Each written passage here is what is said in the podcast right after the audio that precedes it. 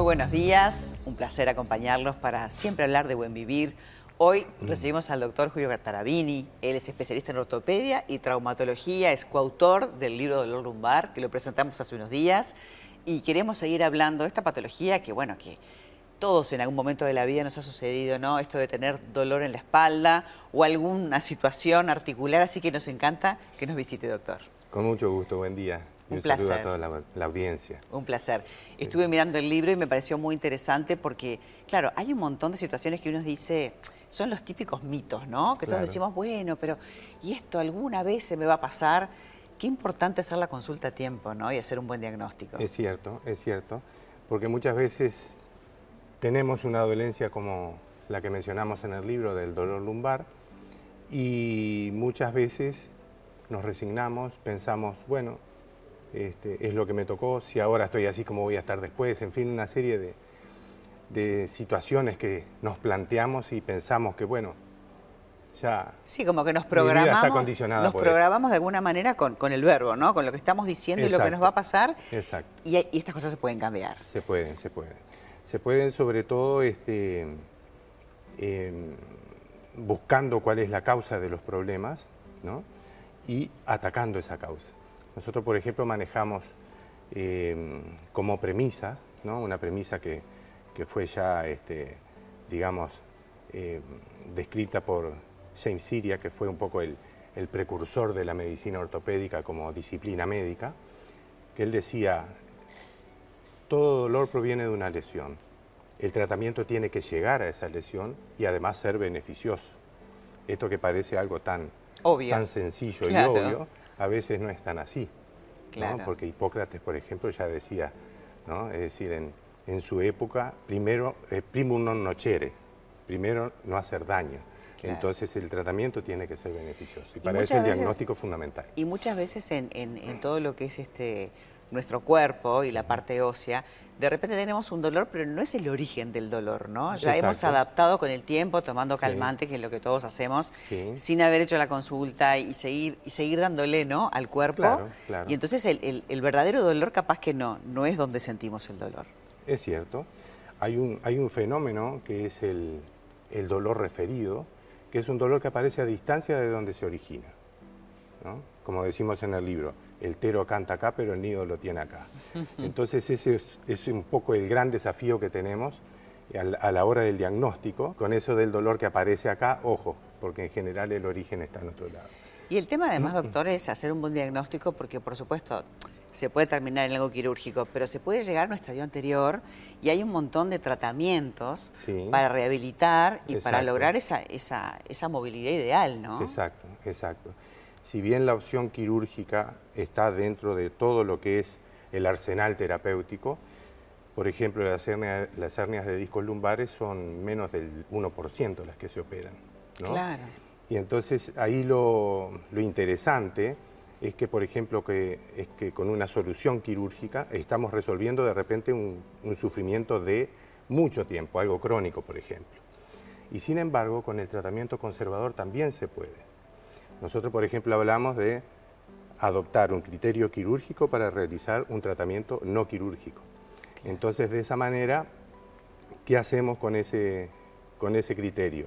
Vamos a atacar la causa del dolor. Supongamos hay una hernia de disco, una protrusión discal generando el sufrimiento, entonces esa protrusión o esa hernia es lo que vamos a tratar de modificar con un tratamiento conservador como puede ser la tracción lumbar, como puede ser la manipulación vertebral, La tracción lumbar, corregir. vamos a explicar un poquito, porque Sí. lo hablamos como con una obviedad y de repente la gente no sabe Mm. de que hay un sistema. De hecho, visité la clínica y tuve la oportunidad de probar Sí. Este, esta camilla, que no sé qué nombre tiene, pero es maravilloso. Como uno, esa presión que tiene de, de- de- Mm. de la vida entera, de, de llevar el peso en la columna, Mm. se disipa, ¿no? Exacto, exacto.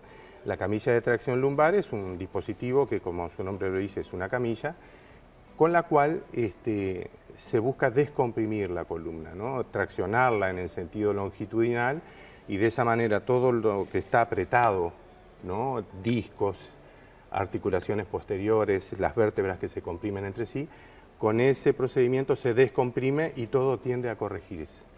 Entonces, de esa manera uno va a esa causa e increíblemente obtiene digamos, resultados muy parecidos a los que se obtiene con una cirugía. Ahora, la columna, por supuesto, tiene diferentes problemas a lo largo de, la misma, ¿no?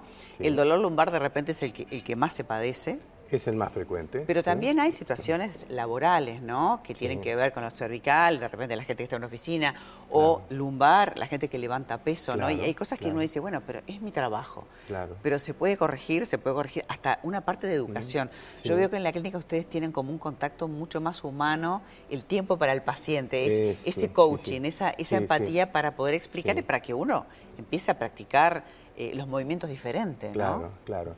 Sí, eh, desde ese punto de vista em, utilizamos, eh, digamos, recursos neurolingüísticos, eh, comunicacionales, con la finalidad de primero entender para que nos entiendan. Claro. ¿no? Entonces, este, lo que decías acerca de, la relación muchas veces que se tiene con estos sufrimientos y lo laboral, este, es, muy, es muy importante sí que se entienda, porque muchas veces dice, ya no voy a poder hacer esto. O si usted tiene este problema ya no va a poder realizar tal cosa. Y en general, este, corrigiendo lo que genera el dolor, uno puede volver a hacer lo que es su vida normal, sea deportiva, laboral o... ¿no? Claro, no conformarse. De hecho, capaz que eh, antes mm. cuando te dolía algo decían, pare, no haga nada. Claro. Y eso cambió. Y eso viene cambiando. Eso viene cambiando con una, digamos, una mirada y una forma de encarar las cosas de una manera más funcional, ¿no? Y mucho más habilitante a los efectos de la, persona que sufre de una dolencia de este tipo u otra, es decir, que no se vea impedido de ahora en más en hacer lo que es su vida normal. Claro, no, además uno de repente no puede hacer impacto, pero puede hacer otras cosas. Claro. Y toda la parte de rehabilitación, la parte de fisioterapia que ustedes tienen, el gimnasio también, porque en realidad, claro, es tan perfecta la máquina que muchas veces lo que sucede es que lo postural o, esas adaptaciones hacen de que, el cuerpo sufra, pero si uno le reenseña y le hace recordar, cambia, ¿no? Es una maquinita perfecta, ¿no? maravillosa el cuerpo humano, también es frágil, pero tiene una gran capacidad de adaptación, ¿no? Por eso uno puede entrenar, incluso puede mejorar mucho su rendimiento físico en lo que hace, justamente por esa capacidad de adaptación que tiene. Y esto todo se resuelve haciendo un diagnóstico, la consulta, no esperar a llegar a un estadio avanzado este, para poder encontrar la solución. Exacto. Y, justamente así, ¿no? En la empatía de poder charlar, mirarse los ojos y poder... Además, Doctor, un gusto. y felicitaciones por el libro, que sé que en coautoría con, con, Sandra Fugasot. vale la pena y lo recomiendo porque a todos en algún momento nos ha dolido la espalda y, y ahí uno tiene muy claro este, por dónde seguir y si no, bueno, hacer la consulta, sin duda. Ha sido un placer. Igualmente, gracias. Para nosotros también. Nosotros nos vamos, mañana venimos con Más Buen Vivir, ya sabes, un poquito antes de las 10 de la mañana. Eh, nos encontramos en esta pantalla y no dejes de mirar nuestra página web, Buen Vivir Uy, que hay mucha información y todas estas notas también están allí. Gracias, doctor. Hasta mañana. Hasta luego. Hasta mañana con ustedes. Chao.